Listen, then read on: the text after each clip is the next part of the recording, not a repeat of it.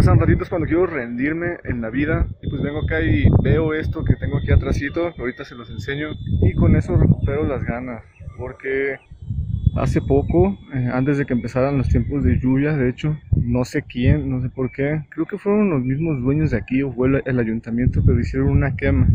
Ahí se puede notar todavía como rastros de ceniza. Todo eso estaba negro. Tenemos una semana más o menos que empezaron las lluvias. Con eso bastó para que los árboles empezaran a recobrar su verde. O sea, no solo, no solo estaban quemados, se veían muertos y ahorita ya están recuperando el verde. El punto es una quema que devastó todo, que, que dejó todo en cenizas.